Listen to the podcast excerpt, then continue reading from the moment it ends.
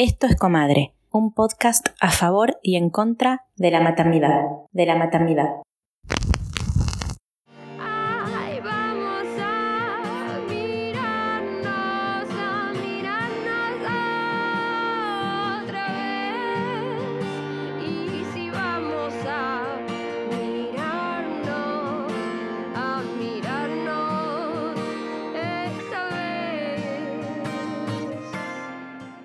En este episodio vamos a hablar de economía del cuidado. Economía del cuidado.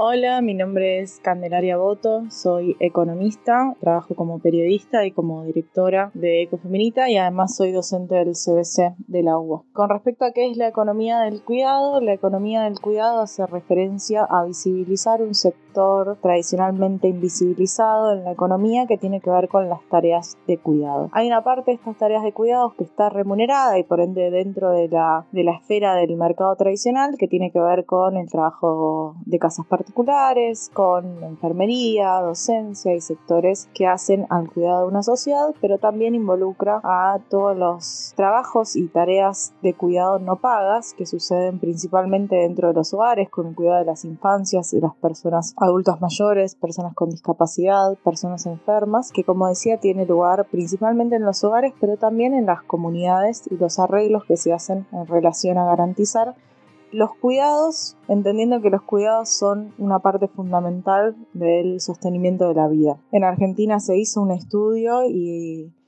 salió que aportaba el 15,9% al eh, PBI.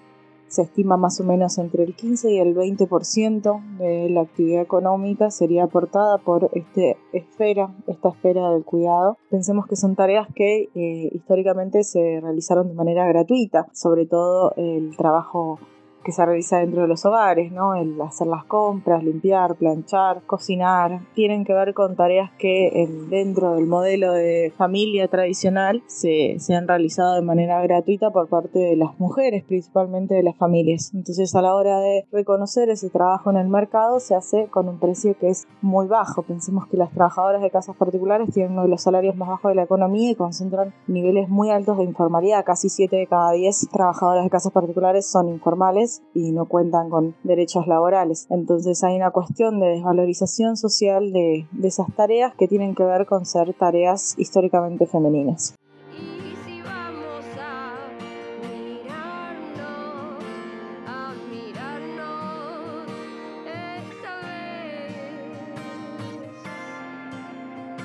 Hola, hola. Hola, hola, ¿cómo andan? Bienvenidas y bienvenides y bienvenidos a un nuevo episodio de Comadre, el segundo de la cuarta temporada, ¿verdad? El segundo de la cuarta temporada. Interesantísimo el tema que vamos a tocar hoy, pero antes presentémonos que si no nos olvidamos. Sí. Primero que nada, yo soy Victoria Viola, me encuentran en Instagram como de Viola y al podcast como arroba comadre podcast. Y yo soy Maki y me encuentran en Instagram como arroba Maki Álvarez T. Y si les interesa participar o colaborar con la producción de nuestros episodios, lo pueden hacer a través de la plataforma financiera Cafecito en Argentina y si no a través de GoFundMe, que es una plataforma internacional. Y muy importante y no menor, tenemos una suscripción mensual a la que preferimos toda la vida migrar que al cafecito, que bueno, es algo que la gente recuerda solo cuando se lo pedimos. De la otra forma es como una colaboración mensual para que nuestro trabajo sea remunerado, que es el tema de este episodio. Bueno, tenemos una invitada muy especial. Macuni, ¿querés darle vos la bienvenida y que ella después nos cuente quién es? Eleonor, encantadísimas de que estés con nosotras. Eh, te conocimos por Anfibia, leímos una crónica espectacular que escribiste sobre mm, el foro o el Congreso de la Mujer en América Latina y el Caribe. Y bueno, por eso recurrimos a tu profesionalismo y encantadas de tenerte, pero nos gustaría que por favor te presentes vos y nos cuentes quién sos, un poco tu trayectoria, tu recorrido y por qué estás acá. Bueno, primero, muchísimas gracias por la invitación y felicitaciones por esta iniciativa y por el título tan lindo que tiene, que es Comadre, ¿no? Eh, yo soy Eleonor Faur, en Instagram soy Eleonor-Faur y soy socióloga, doctora en ciencias sociales, trabajo sobre temas de género desde que me recibí y eso es hace mucho tiempo y básicamente empecé a trabajar sobre cuestiones eh, feministas y cómo transversalizar la perspectiva de género en los programas y políticas públicas. Y lo hice muchos años con UNICEF en Colombia y en Argentina. Después hice la transversalización de género en el PNUD. Eh, dirigí la oficina del Fondo de Población de Naciones Unidas en la Argentina, que es el UNFPA, con todo el tema de derechos sexuales y reproductivos durante siete años. Luego renuncié al sistema de Naciones Unidas porque básicamente me fui en paralelo a todo mi trabajo profesional y a mi propia maternidad. Hice un doctorado en, en ciencias sociales y empecé a estudiar toda esta cuestión de los cuidados en los primeros años 2000, cuando cada vez que decía que me investigaba sobre cuidados, la gente, incluso colegas muy cercanos y, y, muy leídos y leídas, me decían sobre qué como que no quedaba muy claro de qué estábamos hablando y estábamos realmente como alfabetizando sobre de qué estábamos hablando cuando hablábamos de, sistemas de cuidado, de organización social del cuidado. A partir de eso publiqué un libro que fue como realmente una refundación de mi tesis de doctorado, porque las tesis suelen ser bastante ladrilludas y quería un libro que fuera mucho más amable, mucho más abordable por lectoras y lectores diversos y ese libro se llama El cuidado infantil en el siglo XXI, Mujeres malabaristas en una sociedad desigual. A partir de ese trabajo, que salió publicado en 2014, pero realmente lo terminé varios años antes porque las cuestiones editoriales a veces funcionan así, sobre todo con editoriales importantes como es Siglo XXI, que fue la que me publicó el libro, empezó todo un recorrido de muchas consultorías, de muchos seminarios, de muchas clases y sobre todo cuando dejé Naciones Unidas y me pude dedicar de lleno, como hago ahora, a la docencia, soy profesora titular en la Escuela IDAES de la Universidad Nacional de San Martín y a consultorías en el orden nacional e internacional, que es también lo que hago para seguir propiciando esta manera de mirar la organización social de los cuidados hacia un sistema más justo, equitativo y que no recaiga todo en nosotras las mujeres. Bueno, no acredito. Estamos, estamos en presencia de de un cerebro. Qué felicidad. Vamos a aprovechar todo esto que has recorrido. Yo para empezar a romper el hielo, cuento que hicimos encuestas en Comadre y la mayoría de la gente nunca escuchó, o sea, una gran, un gran porcentaje de nuestras seguidoras nunca escuchó hablar de la economía del cuidado. O sea, y pensemos que en Comadre nos sigue un nicho que está interesado en una maternidad feminista, y en todos estos temas que nos atraviesan y no habían escuchado el término. Entonces, capaz podríamos empezar a hacer de cuenta que nadie sabe sobre el tema. ¿Y de qué hablamos cuando hablamos de economía del cuidado? Bueno, economía del cuidado es una de las perspectivas que tenemos para pensar y abordar los cuidados.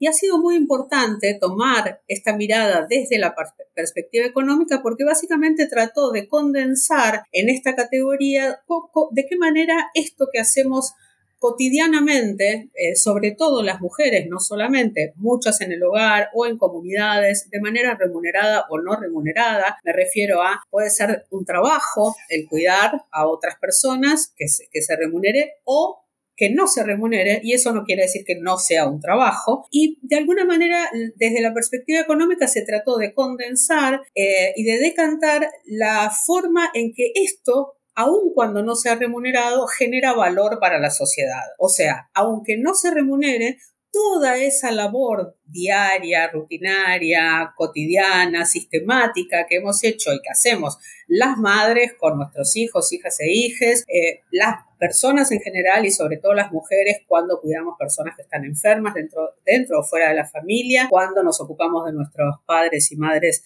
ancianas o en la tarea que sea, estamos produciendo valor. Sin ese trabajo cotidiano, no funcionaría el mundo, no funcionaría la sociedad, no habría economía monetarizada posible. Entonces fue una manera que desde los feminismos, ahora sofisticado en los discursos, en el argumento, en las investigaciones, se fue, pero en los años 70 empezó a dar, a, a unir esto de la manera como el trabajo no remunerado y el trabajo productivo remunerado, productivo digo entre comillas, aunque esto es un podcast, no se ven y no se leen, están permanentes, completamente asociados. Y si no se visibilizó que esta tarea cotidiana generaba valor, es justamente por una mirada androcéntrica y machista de a qué se considera productivo, a qué se considera trabajo, a qué se considera valor.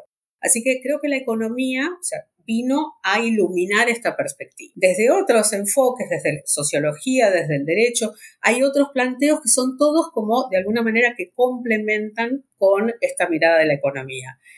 Yo me dedico sobre todo a lo que es la organización social del cuidado, que es mirar cómo se organiza en una sociedad los diferentes componentes que van produciendo cuidado y cómo se distribuyen de manera injusta, lo sabemos, spoileamos una vez más, eh, los cuidados y cómo eso genera al mismo tiempo desigualdades eh, recurrentes.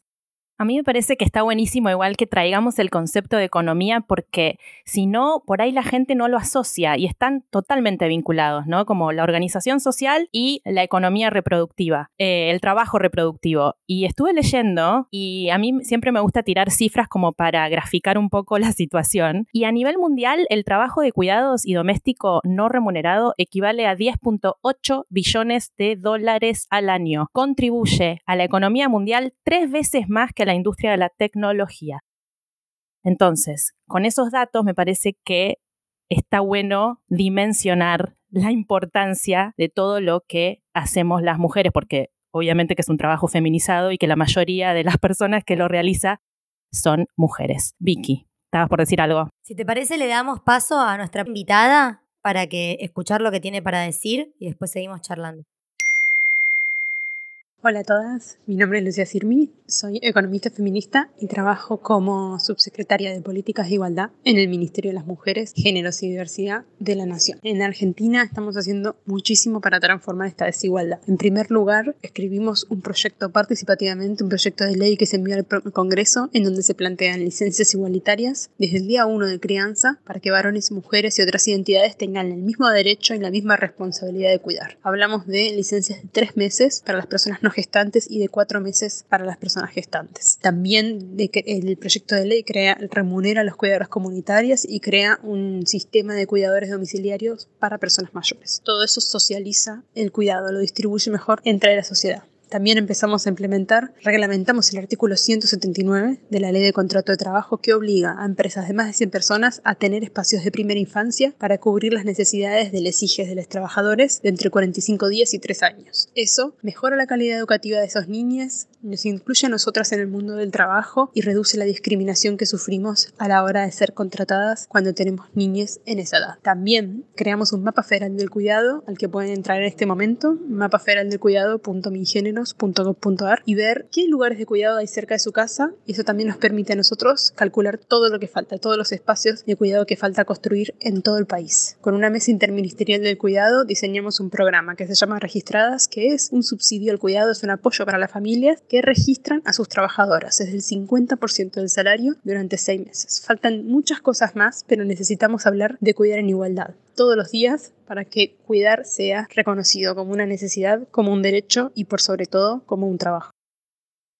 Después de escuchar este audio, a mí me abre una pregunta, Leonor, que te quiero preguntar en base a tu libro y a lo que leí que vos vas respondiendo en tu libro. Y es, ¿qué políticas públicas crees vos que podrían sumarse para contribuir a las necesidades de los niños y las niñas, porque lo que siento es que, lo que mencionaba recién nuestra invitada, muchos proyectos sucediendo, pero además de que hay una falta de conocimiento eh, a nivel social de lo que está sucediendo y para qué sirve, de hecho hay gente que se resiste a que haya un Ministerio de la Mujer, por ejemplo, y tiene ganas de desmantelarlo, mi pregunta es, ¿vos qué, qué, pensás desde tu perspectiva sociológica sobre las políticas públicas que hay que desarrollar e implementar? Básicamente lo que, lo que vemos es a partir de investigación, la manera como las políticas públicas que existen hoy están desarticuladas. Entonces tenemos, por un lado, unas licencias por maternidad y paternidad que son no solamente breves, en ambos casos, en los de los varones es directamente ridículo, o sea, no tiene,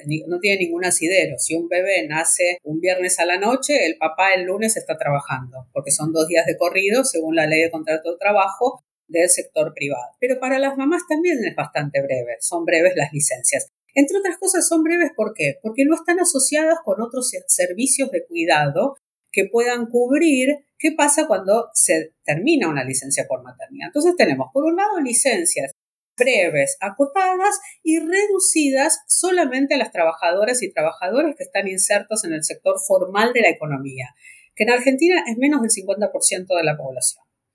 porque tenemos mucha informalidad y muchos monotributistas, autónomas, etcétera, que tampoco están cubiertas por las licencias por maternidad o por paternidad y por otro tipo de licencias parentales o de cuidados en general. Digo, pensando solamente en los cuidados de niños y niñas y niñas. Después hay servicios de cuidado que también son muy heterogéneos porque tenemos los jardines de infantes maternales que son hasta tres años y los jardines de infantes que son, no, perdón, maternales 0 a 2 y jardines de infantes de 3 a 5. O sea, que son solamente obligatorios desde los cuatro años y eso hace que muchos gobiernos provinciales dejen sin cubrir las edades, las primeras edades. Entonces, cuando tenés hijos o hijas de menos de dos años, es realmente muy difícil conseguir vacantes en jardines, muchísimo más difícil acceder a jardines de doble turno, porque hay muy pocos en todo el país y los que hay están concentrados en general en la ciudad de Buenos Aires. Y además tenés otro tipo de eh, ofertas que son como supletorias de la pedagogía formal, que son todos los jardines comunitarios. O sea, tenés una fragmentación de servicios de cuidado muy, muy flagrante, donde no todos los niños y las niñas acceden al mismo tipo de servicios, sino que hay una enorme diferencia según el lugar en el que hayan nacido, la clase social muy importante en la que hayan nacido, y eso hace que básicamente la desigualdad que se produce por la forma en que están organizados los cuidados hoy en día sea una desigualdad de género, pero además de clase social. La desigualdad en el acceso a cuidados también profundiza las desigualdades sociales en un país que está eh, casi llegando al 40% de la población bajo la línea de pobreza. Entonces, ¿qué políticas serían virtuosas? Primero, organizar un sistema que logre coordinar todas estas políticas con una mirada generalizada, centralizada, donde se pueda mirar cómo se cubren los cuidados de niñas y niños de edades tempranas, por ejemplo, cómo se cubre con tiempo para cuidar las licencias, servicios para cuidar los jardines, los espacios asociados al, al, mercado laboral y los jardines comunitarios, entre otros. Entonces, y de qué manera las transferencias estatales también logran cubrir todo lo que se necesita a nivel de recursos, dinero para cuidar. O sea, por eso se habla tanto de sistema integral de cuidados, porque se trata de generar políticas intersectoriales que puedan ir apuntando de la manera más precisa posible a complementar todos esos cuidados que, para que no recaigan solamente en las familias, para que haya instituciones que acompañen ese desarrollo de las familias y que las mujeres también podamos estar eh, como más activamente participando del mercado laboral y, y saber que no somos las únicas que tenemos a cargo toda la tarea y la responsabilidad de cuidar, por no hablar de la carga mental. No, es que yo te iba a decir justamente eso, que de todo lo que estuvimos leyendo y preparando para el episodio, lo que noto es que el hilo siempre se corta por el lado más fino, porque si no es que la madre sacrifica su propia carrera en el caso de que tuviera una, porque tuvo el privilegio de poder tenerla, lo que aparecen son o madres o suegras o familia extendida, que siempre son personas socializadas como mujeres las que hacen el sistema de cuidado, y en última instancia eh, empleadas domésticas o cuidadoras o niñeras, que es un trabajo que en Argentina está súper precarizado y mal remunerado, pero siempre es a costas de otra mujer. Yo siento que ahí hay como una trampa de la que no se puede salir. Justo antes del episodio hablábamos con Macuni de eso, yo hablando con varias amigas mías que contratan tanto empleada doméstica como niñera, y encuentro que también hay un problema porque otra cosa que nunca se entrecruza son los planes sociales, con los aportes, con un montón de situaciones. Y muchas veces lo que ocurre es que hay mujeres que hacen trabajo doméstico precarizadamente porque no quieren tener aportes, porque esos aportes les implicaría perder un plan o alguna asistencia que la necesitan para llegar a fin de mes. Entonces es una rueda donde esas mujeres nunca terminan de aportar, no tienen una jubilación, ahí hay un malentendido, porque ninguna mujer que trabaje en casas particulares, como se llama ahora a partir de la ley de empleadas de casas particulares que regulariza este trabajo, impide el acceso a ningún plan social, es decir, la AUH o lo que fuera.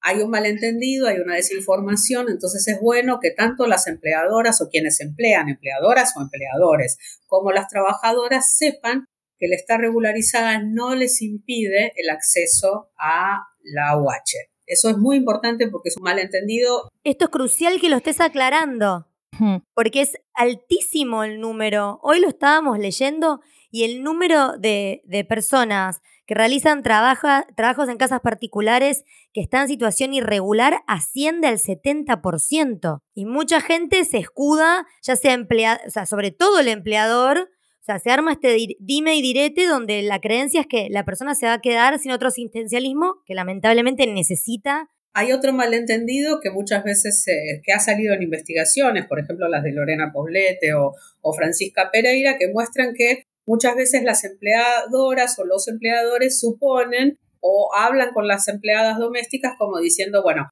si te regularizo te tengo que pagar el mínimo, el obligatorio que es el mínimo. Y el mínimo jamás es un obligatorio, el mínimo es un mínimo. Entonces, uno puede tener una empleada regularizada, con, haciendo los aportes de AFIP, que por cierto no son tan costosos, y tener a la trabajadora eh, en, digo, regularizada y con un salario que si en el caso del, de los ingresos del hogar lo permiten, que sea mayor que el ingreso mínimo, porque muchas veces es verdad que no, no es suficiente el ingreso mínimo para sostener la familia de la trabajadora, o muchas trabajadoras trabajan en varias casas, no es un solo hogar, y se va generando así una canasta un poco más interesante para el hogar de estas mujeres. Sí, es que estamos pensando en las mujeres que realizan el sistema de cuidado, es con quienes dejamos a nuestros hijos. ¿Hay algo más preciado que eso? Como no sé, en qué invertir mejor dinero que en última instancia poder retomar nuestros trabajos y que nuestro hijo quede cuidado de alguien de confianza. Siento que es un problema muy arraigado, por lo menos, no sé en el resto de Latinoamérica, asumo que sí, pero en Argentina seguro. Eso te iba a preguntar, si sabes de algún asistencialismo, algún plan que haya funcionado en la región, en América Latina, como para hackear este problema. Bueno, eh, primero eh, diría que no, estamos hablando de asistencialismo, sino de derechos. ¿no? Asistencialismo es como un concepto muy del siglo XX, pensando que es una asistencia como una dádiva que los sectores populares podrían llegar a obtener. Y acá estamos hablando de, de, derechos. Como trabajadoras esperamos que se cumplan nuestros derechos y no solo los nuestros, sino los de toda la población trabajadora, ¿no es cierto? Ahora, en términos de trabajo en empleo doméstico, definitivamente es el trabajo más precarizado en toda la región. En nuestro continente, es nuestra región de América Latina, ha recurrido mucho a este tipo de empleo porque son, son sociedades muy desiguales, eh, bueno, Maki está en Inglaterra y es evidente que ahí es muchísimo más difícil poder pagar una trabajadora en casas particulares porque es, es, muchísimo más costoso. Sí, la verdad que conozco muy poca gente que tiene ayuda con el trabajo doméstico y de cuidado, poquísima. Porque son eh, sociedades que son eh, un poco menos desiguales, aunque haya millonarios, mil millonarios y todos, son sociedades un poco más, menos desiguales. Pero entre, en, la, en nuestra región hemos naturalizado tanto los niveles de desigualdad en los que vivimos que también eso, bueno, es algo histórico. Como eh, políticas más virtuosas, creo que lo que se está caminando en la región se está caminando hacia una posibilidad de ir generando sistemas integrales de cuidado. ¿Por qué? Porque nosotras decimos, ¿no? Y yo escuchaba a Vicky y bueno, yo también he sido, cuando mi hija era chiquita, yo también he contratado y, y, sigo contratando una persona que trabaja en mi casa, ahora mucho menos horas porque no tengo la responsabilidad diaria que tenía cuando era hogar monomarental con una niña a cargo, haciendo un doctorado, dirigiendo una oficina de Naciones Unidas, etcétera, etcétera. Eh, pero, pero, pero a veces no pensamos en qué sucede con los cuidados de los hijos e hijas de esas mismas mujeres.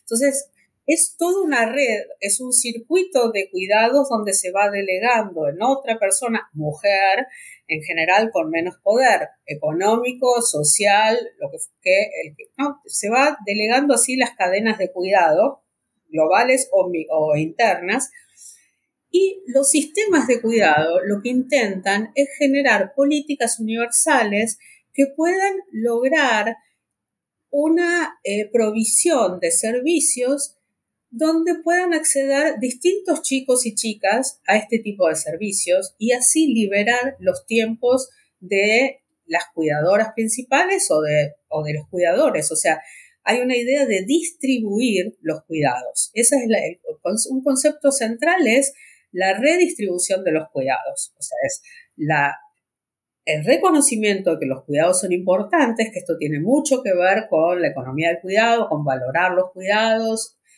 una segunda R, que es la redistribución de los cuidados, que es redistribuirlo entre mujeres y varones, porque hay otro eh, dato muy importante para abonar a las estadísticas que nos traía Maki.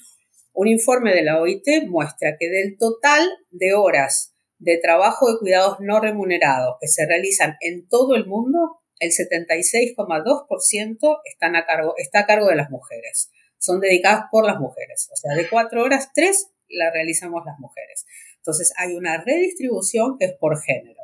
Y ahí toca pensar las masculinidades, cómo organizamos esta cuestión de por qué nos, somos las, las principales responsables, mientras los varones ayudan o colaboran, pero no se corresponsabilizan. Eh, y hay que reducir los cuidados en la familia para poder redistribuirlas no solamente entre varones y mujeres, sino entre las familias y otras instituciones de la vida social. Las prestaciones estatales, las prestaciones de los mercados y que sean accesibles a diferentes comunidades, las prestaciones comunitarias bien reguladas con trabajadoras también remuneradas por hacer ese trabajo comunitario y que no sea la extensión de ese trabajo voluntario, por amor, etcétera, como se ha edulcorado el trabajo de cuidados en los hogares, se traslada esa misma eh, romantización a las comunidades. entonces, esa es como la, mirada más virtuosa que se está alentando hoy con también la, mirada hacia, hacia, la sociedad del cuidado, que es esa crónica que decís que, que escribí en Anfibia el año pasado. Te hago dos preguntas en relación a esto, porque siento que hay, en primera instancia, hay como un mito que circula, que es muy difícil de desterrar, que lo, notamos hoy cuando lanzamos historias. Había eh, seguidoras de, nuestro Instagram que decían que a ellas no les molesta realizar tareas de cuidado porque las tienen naturalizadas. Yo acá no se trata de si nos gusta o no, o no nos gusta planchar, si nos gusta o no nos gusta maternar, si nos gusta o no preparar la vianda o llamarle la tarea que quieras. Se trata de que esté invisibilizado y que está naturalizado que recaiga sobre nosotras.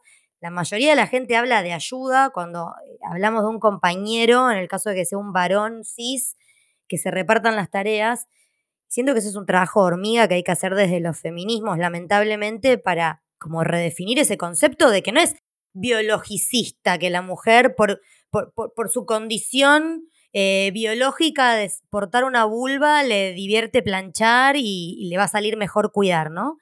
Pero en relación a esto que vos decías, hay un mito que yo capaz, no ignoro, sé, pero ignoro cuál es la respuesta, que el sistema no se podría sustentar si esas amas de casa empezaran a tener una jubilación, bueno, como ha sucedido ya en Argentina, si las empleadas de casas particulares cobraran más.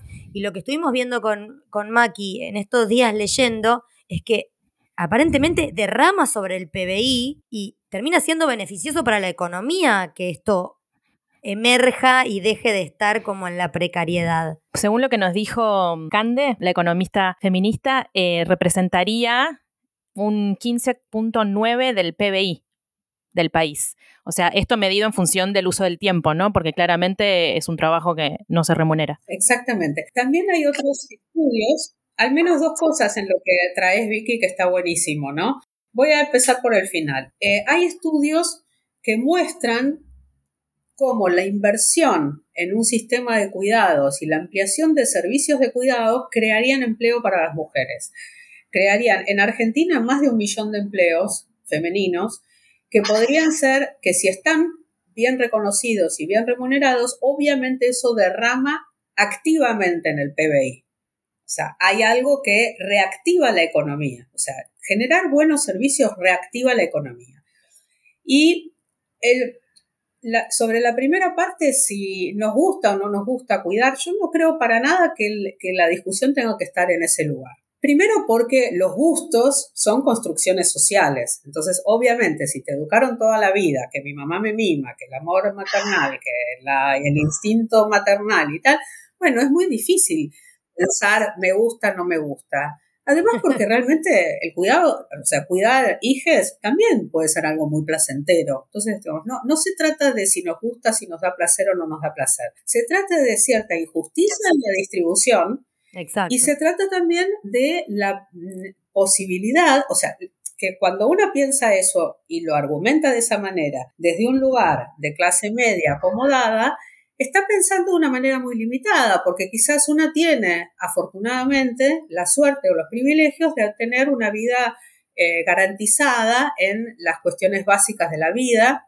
No nos va a faltar una cama calentita, no nos va a faltar un plato de comida, eh, no nos va a faltar dinero para trasladarnos por la ciudad. Ahora, cuando eso lo, lo llevas a un sistema social, ya caen esos argumentos, porque hay muchas personas que realmente no pueden estar pensando me gusta o no me gusta cuidar. Están luchando cada día para acercar un plato de comida en sus hogares y se les vuelve realmente muy contra su propia posibilidad de trabajar el hecho de estar cuidando, porque a veces sucede que tienen que pagar por un servicio, por un jardín privado, lo mismo que ganan como trabajadoras domésticas. Claro, pagan para salir de la casa. Exactamente. Entonces dicen, para eso me quedo en casa y los cuido yo.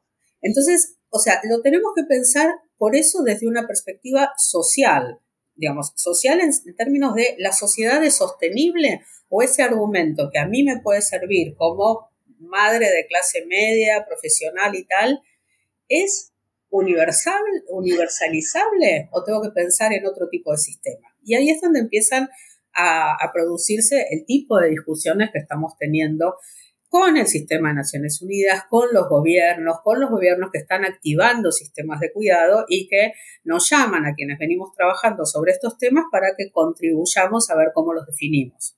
Está re bueno esto que traes, Macuni. Yo no sé si estás de acuerdo, si podemos darle ahora paso a Marcelina a escuchar su audio para enganchar con todo esto que dijo Leonor. Dale, las dejamos con Marcelina Bautista Bautista. Soy Marcelina Bautista Bautista, activista por los derechos humanos laborales de las personas trabajadoras del hogar. Fui trabajadora del hogar por 22 años, trabajando con un horario de entre 12 y 14 horas. Muchas de las veces trabajando los domingos, cumpliendo tareas desde la limpieza, cuidados, es decir, que el trabajo del cuidado también nos corresponde a las trabajadoras del hogar sin ser reconocido y bien pagado en los hogares. ¿Por qué es tan importante eh, para la sociedad este trabajo? Porque si las mujeres paramos y dejamos de hacerlo, así como dejar de cuidar a, la familia, se afectaría a la sociedad y a la economía muy posiblemente. Trabajo eh, no remunerado lo realizamos eh, exclusivamente las mujeres y no se ha aprendido a redistribuir estas actividades entre todos los miembros de la familia, incluidos los hombres. Eh, ¿Cómo creo que se, se debe, debe cambiar esta, esta mirada? Pues el trabajo del hogar debe eh, ser revalorado, reconocido, deconstruyendo pues todas las desigualdades que esto presenta y reconstruyendo espacios con eh, perspectiva de género. Bueno, la verdad que un honor contar con la voz de Marcelina porque es una militante y activista por los derechos de las trabajadoras del hogar. Ella es mexicana, trabaja desde ahí, acaba de sacar un libro que se llama Imprescindibles en el que aborda este tema.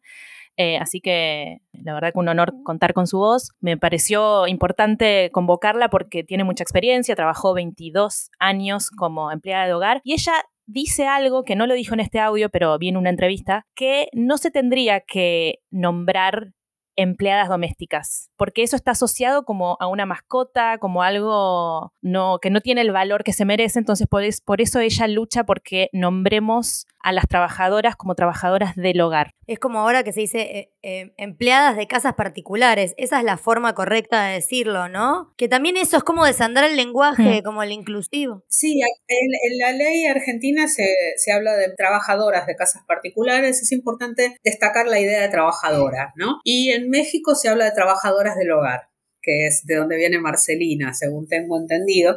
Y está bien, porque justamente es como esta idea de la ayuda, ¿no? Hay, justo estaba leyendo los otros días un trabajo de Nadia Araujo Guimarães, una socióloga brasileña súper interesante, y mostraba como las diferentes lógicas dentro de los cuidados de ayuda, responsabilidad. Y la ayuda es, bueno, si, puedo, si quiero te ayudo no, si no, no, hay como algo como ella me ayuda. Y decirme ayuda es como... De, como que no se termina de subrayar el trabajo que hay atrás, ¿no? Eh, hay una idea de realmente resaltar que son trabajadoras y que por más que la relación laboral se dé en, un hogar, o sea, en, en el ámbito privado, con una negociación mano a mano y no con sindicatos y con paritarias y tal, hay que encontrar o, o, hacernos cargo de esa lógica del trabajo que hace lleva al reconocimiento de derechos, etcétera, etcétera. Claro. Bueno, es como todo en el lenguaje que está vivo, como el eh, eh, incorporar el inclusivo, de dejar de llamar a las cosas de una manera que se nombraban capaz en otro momento. Está re bueno esto que traes. Y porque además, básicamente lo que hace es visibilizar que es un trabajo.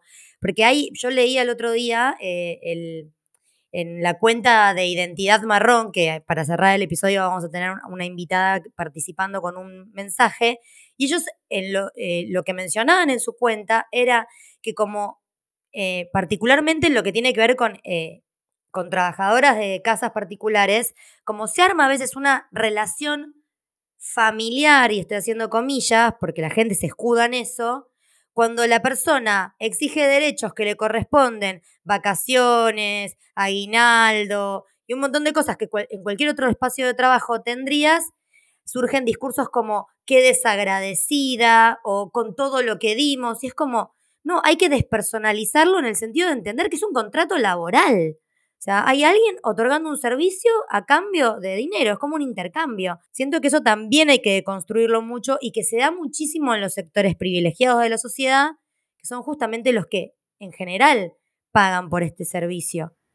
Totalmente de acuerdo, Vicky. ¿Cómo es que la gente no lo puede ver, no? Por eso estoy tan contenta de poder estar grabando este episodio hoy. Yo quiero traer otro tema a la mesa de que, estuve viendo, charla, leyendo cosas de Leonor. Hay como esta concepción de que, bueno, los hijos son de índole privada, con nuestros hijos no hay que meterse, eh, si tuvo un hijo que se maneje. Entonces siento que también hay toda una retórica social que se construye en torno a las tareas de cuidado que terminan relegadas a un espacio de índole privada, como bueno, que cada madre se gestione, ¿viste? Ya tuvo el pibe, ahora que se arregle. Y desde un punto de vista sociológico, ¿de qué manera como participantes activas de la sociedad podemos colaborar a cambiar esos discursos? ¿Cómo se puede ir hackeando eso? Me encanta que se use ese verbo hackear para el bien. Creo que es mucho de lo que estamos haciendo todo el tiempo, ustedes, nosotras, eh, las que las que investigamos, las que salimos a la calle, eh, las que ofrecemos nuestras asesorías a gobiernos, está permanentemente tratando de desarmar estas, estas lógicas. Con la idea de mujeres malabaristas, yo quise también poner muy blanco sobre negro que lo que está sucediendo es que las mujeres terminamos haciendo malabares porque la sociedad es desigual.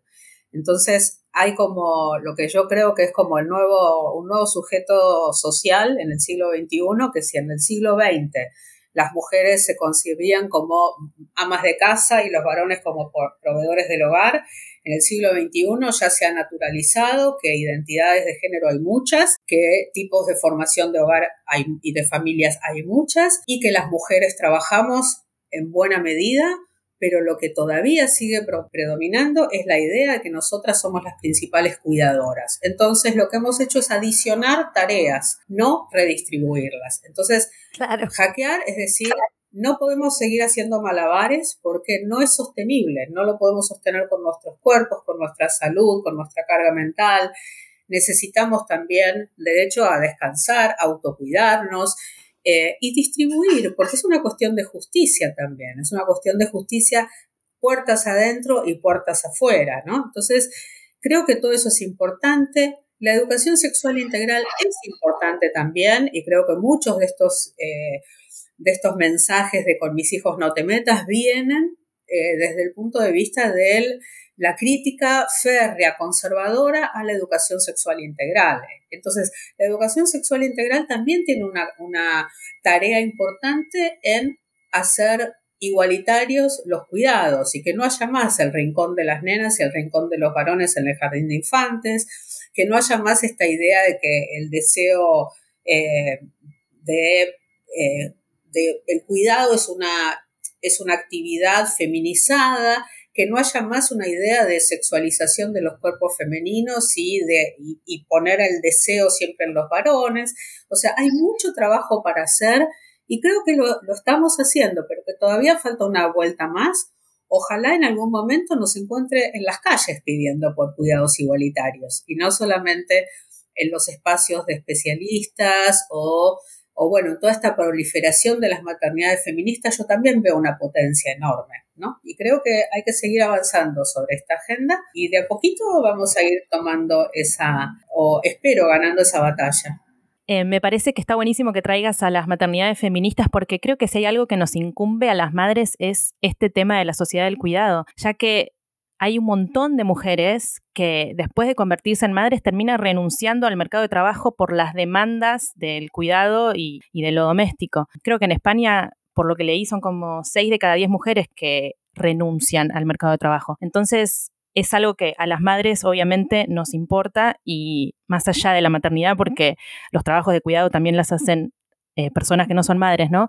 Pero esto de ponerlo en el centro, de, que la vida está en el centro, ¿no? Y no tanto la producción, que es el modelo que se viene reproduciendo hace tantos años. No, y algo que quiero traer en base a esto que decís, Macuni, hoy estuve leyendo, era un concepto que ignoraba, te confieso, Leonor, es el de maternalismo, ¿no? Porque como que lo que estuve leyendo aparentemente, corregime si lo describo mal, es básicamente este mandato que reina en relación a que todo lo que tiene que ver con lo inherente a maternar y cuidar está asignado a las personas socializadas como mujeres. Entonces, conecto esto con una charla TED que vi de una chica que yo no conocía, que me pareció un avión, Gala Díaz Langou, no sé si se pronuncia así, que ella de lo que hablaba era de la generación de los nini, o sea, que son los jóvenes que ni estudian ni trabajan, que tres de, cuatro, tres de cada cuatro nini son mujeres o personas socializadas como mujeres. ¿Y qué pasa con eso? Básicamente, muchas son hermanas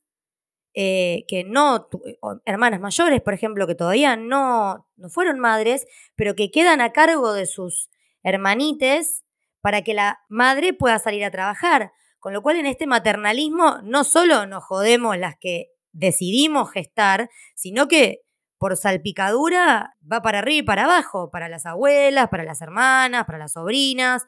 Sea, porque las personas que están más precarizadas, a, a las únicas que pueden echarle mano son a su familia extendida, no tienen plata para contratar a alguien.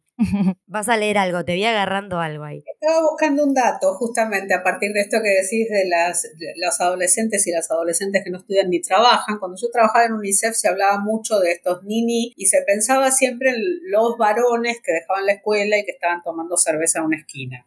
Y como yo manejaba el, el programa de género en UNICEF decía, ojo, tenemos que poner atención a las chicas que están cuidando. No son solo varones, ¿no? Como esta idea androcéntrica hubo que trabajar mucho para des descentrarla, ¿no? Y eh, justamente ahora estaba, estaba mirando que en la última encuesta de uso del tiempo que se hizo en Argentina, eh, salió un dato donde se observa que el 10% de las adolescentes mujeres realizan tareas de cuidado con un promedio diario de dedicación al cuidado por parte de este 10% de 5 horas diarias. Es un montón. Es una barbaridad.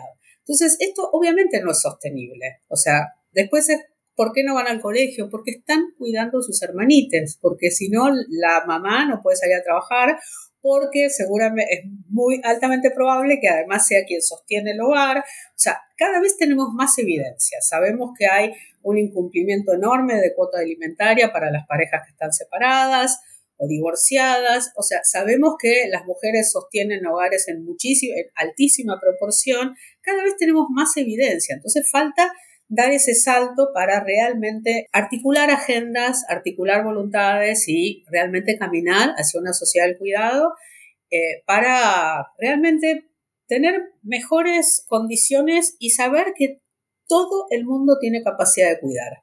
O sea, el cuidado no viene con el útero, no viene con los órganos, no viene con el útero. O sea, hay formas de cuidar buenísimas en muchas personas que no tienen útero. Hay otra socióloga llamada Marley Hochschild que dice, lo que necesitan las niñas y los niños no es una madre y una familia, necesitan amor y cuidado, de donde venga.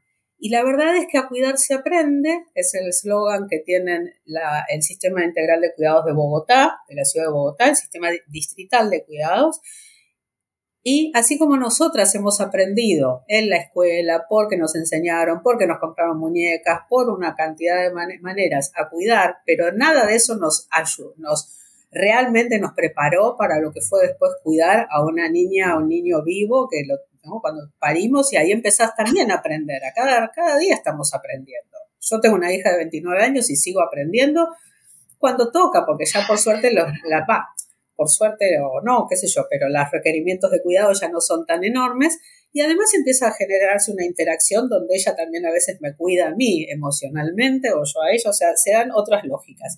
Pero es todo un aprendizaje. Todos los vínculos son work in progress, estamos aprendiendo todo el tiempo. Y eso que hemos aprendido históricamente las mujeres y que se engloba en esa categoría de maternalismo, que supone que no hay mejor cuidadora que las mujeres, y que las madres, y entonces esto es algo que va mucho más allá de lo cultural, por ponerle una etiqueta muy rápida a esto de pensar qué pensamos todas a nuestros imaginarios sociales.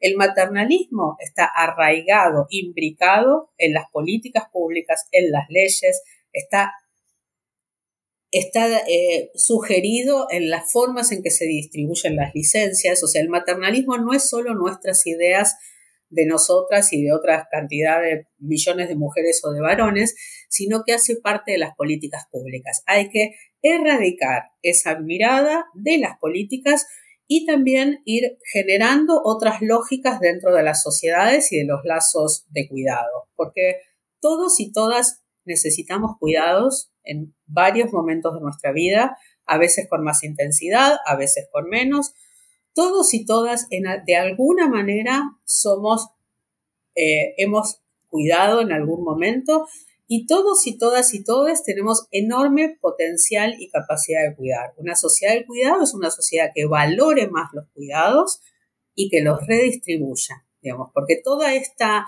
denigración o esta subvaloración de los cuidados, esta invisibilización del aporte económico, esta concentración en las mentes y en los cuerpos de las mujeres, tiene mucho que ver con la desvalorización. Así que creo que eso es hacia donde invito a, todas a que, a que caminemos, a que construyamos juntas y juntes esta sociedad del cuidado que esperamos construir y que ha sido firmada por todos los gobiernos de la región en lo que se llamó el Compromiso de Buenos Aires y que encuentran los links necesarios en la, nota de revista Anfibia que se llama La Sociedad del Cuidado de mi autoría. Me encanta porque no nos pueden ver, pero sí, estamos moviendo la, cabeza como perro de lunetas a todo lo que decís porque eh, es un sí enorme a todo. Para cerrar el episodio, Macu, ¿vos querés recomendar algo para cerrar el episodio? ¿Alguna lectura o algo? Bueno, por supuesto, el libro de Leonor, más desde el lado teórico de investigación, y después a nivel literario, tengo varios libros uno de ellos se llama Las Maravillas de Elena Medel, es un libro español en el que se focaliza en tres mujeres, las tres hacen trabajos de cuidado. Es una historia muy bien contada, pero que es un baño de realidad también de lo que es la precariedad em, y la feminización de estos trabajos. Después el libro La mujer helada de Annie Ernaux, la ganadora del premio Nobel el año pasado, que habla sobre eh, lo asfixiante que puede ser la primera maternidad, aunque sea una maternidad privilegiada, y de cómo recae en ella todo el cuidado de ese bebé y de la casa y el marido hace la vista gorda. Em, el otro libro es, perdón, Brenda Navarro, Ceniza en la Boca, un libro muy reciente escrito por una autora mexicana que vive en Barcelona y eh, visibiliza los trabajos que hacen un montón de migrantes en España cuidando niños y ancianos.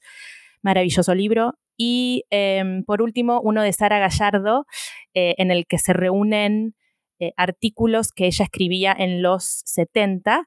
Eh, el libro se llama Macaneos y hay un extracto espectacular sobre los trabajos de cuidado que voy a compartir después en las redes.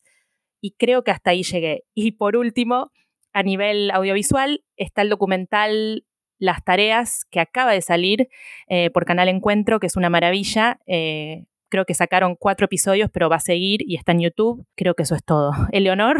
Vos, Eleonor, estás en una obra de teatro. Contanos un poquito, recomendárnosla para ver dónde la podemos ver. Bueno, yo con mi hija, junto a mi hija, bueno, ustedes ya me conocieron, soy socióloga feminista y todo lo que escucharon. Mi hija es artista multidisciplinaria y junto a ella hicimos, nos presentamos a una convocatoria de revista Anfibia y Casa Sofía que se llamaba Laboratorio de Periodismo Performático. Presentamos un proyecto para trabajar el vínculo sobre madres e hijas. Fuimos, eh, hubo tutorías de Lorena Vega, que es una actriz y directora de teatro excelente de Argentina, y de Cristian Alarcón sobre el tema, sobre todo narrativo y investigación social, y armamos una obra de teatro documental que se llama La Revolución y algo rico para el postre. En Instagram somos Revolución y Postre, acabamos de abrir la cuenta, así que me encantaría que nos sigan.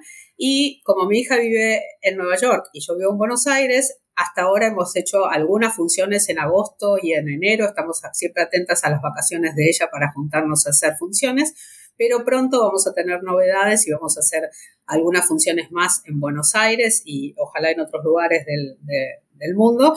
Así que nada, si nos siguen se van a ir enterando y creo que además de trabajar sobre todo esto, trabajamos mucho sobre los vínculos de madres e hijas y tenemos como invitadas a escena sobre en registro audiovisual duplas de madres e hijas. No les spoileo más, pero ojalá nos sigan y puedan verla. Ay, qué lindo. Bueno, espero atenta, voy a voy a estar atenta porque quiero ir y ver si puedo ir con mi mamá. Me encantaría como plan.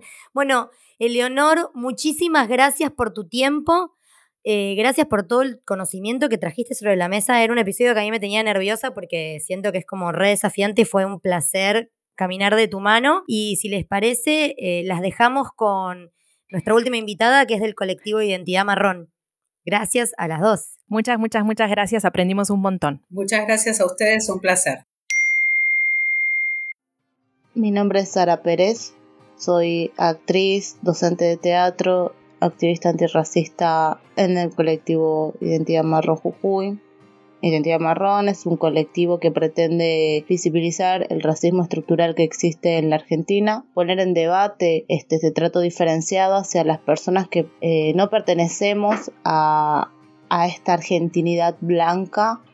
Ser una persona racializada es tener un fenotipo indígena, portar un color marrón, ¿no? Y portar apellidos, por ejemplo, apellidos como andinos, este, como por ejemplo Mamani, Cari, Condori, Calizaya, que son apellidos que también son extranjerizados, pero que forman parte de la Argentina, ¿no? Por ejemplo, las madres andinas nunca, tuvieron tiempo para llorar, nunca tuvieron tiempo para, para decidir qué trabajo sí, qué trabajo no, porque en eso, hasta en eso hay como un, es muy acotado, ¿no? Es muy acotado. Las mujeres andinas siempre se nos, se nos contratan para, para la limpieza, ¿no? Siempre. Este, no, muchas veces antes de ser profesionales o limpiamos, ¿no? Limpiamos casas, eh, trabajamos de lo que sea porque sabemos que el trabajo para, para nosotras es reducido. Ahí hablamos de, la racialización también de, de, los trabajos.